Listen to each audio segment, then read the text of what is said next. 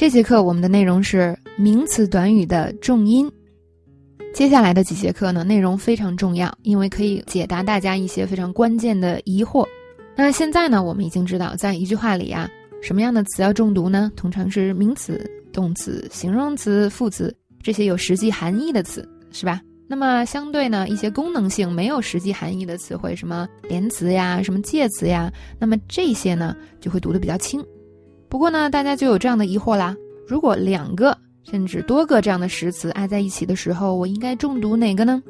那么这里呢，其实是有很多规则的。之前也跟大家说过，它不是一句话能够说清楚的。所以在接下来的几节课呢，我们会把这里边最重要、最基础的规则教给大家。学会之后，会让你的语音语调有焕然一新的感觉。那么之前呢，当你知道实词重读啊，虚词不用那么重读的时候，其实你的语音语调已经可以焕然一新了。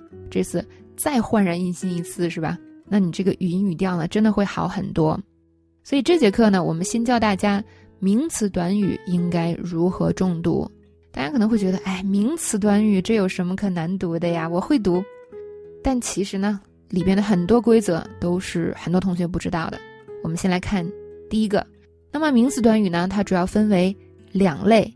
第一类呢，就是普通的名词短语，通常是形容词加名词的形式，前边的形容词修饰后边的名词，那组成一个短语。这个时候注意了，我们要重读后边的名词，比如说 blue sky、pretty girl、good job。稍微注意一下，就是。每次在句子里啊，它不一定都是前面那个词啊，pretty girl，不一定都是哒哒这样的音调。那有的时候呢，前面这个词可能会起的稍微高一些。比如说，she's a pretty girl，我们也可以说 she's a pretty girl，是吧？只要后边那个词更重就可以了，是重音的不同表现形式。我们以后还会说到的。呃，让大家注意的是啊，中文的语言习惯，此时通常重读形容词。比如说，我们中文可能会说。蓝蓝的天，哎，漂亮的女孩，很棒的工作。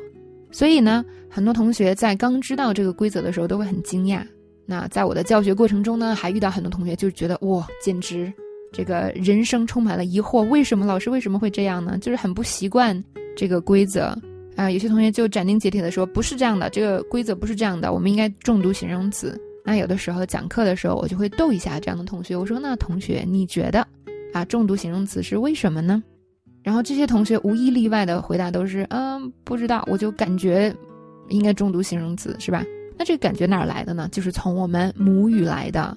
啊，如果我们没有学过发音规则的话，就很容易用母语发音的这个习惯来带入一门新的语言，尤其是像英语这种我们学的比较时间长的语言，那你就更自然的认为你带入的这个东西是对的了。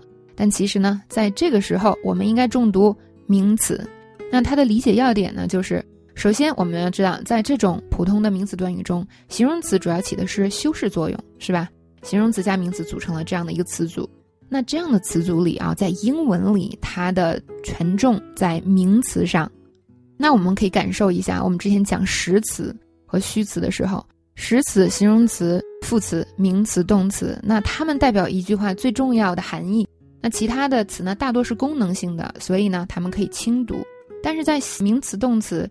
形容词、副词这里边，哪些词代表更重要的含义呢？就是这个句子的骨架是什么呢？那是名词和动词。所以在英文里呢，这个重音就会落在这种权重更重的词上，也就是这句话的核心由什么来表达？是由名词和动词来表达的。所以呢，通常啊，如果形容词只是用来修饰名词的话，那这个重音一定是落在名词上的。所以呢，熟悉并掌握这个规则非常的重要，它可以极大的改善你的语音语调。那你的语音语调改善好了，跟外国人说的语音语调一样了，这个时候你的耳朵也就被打开了，你的听力会大幅的提高。那么这些呢，对你的口语能力也会有非常好的促进。所以以上是第一类啊，普通的名词短语，我们应该怎样读？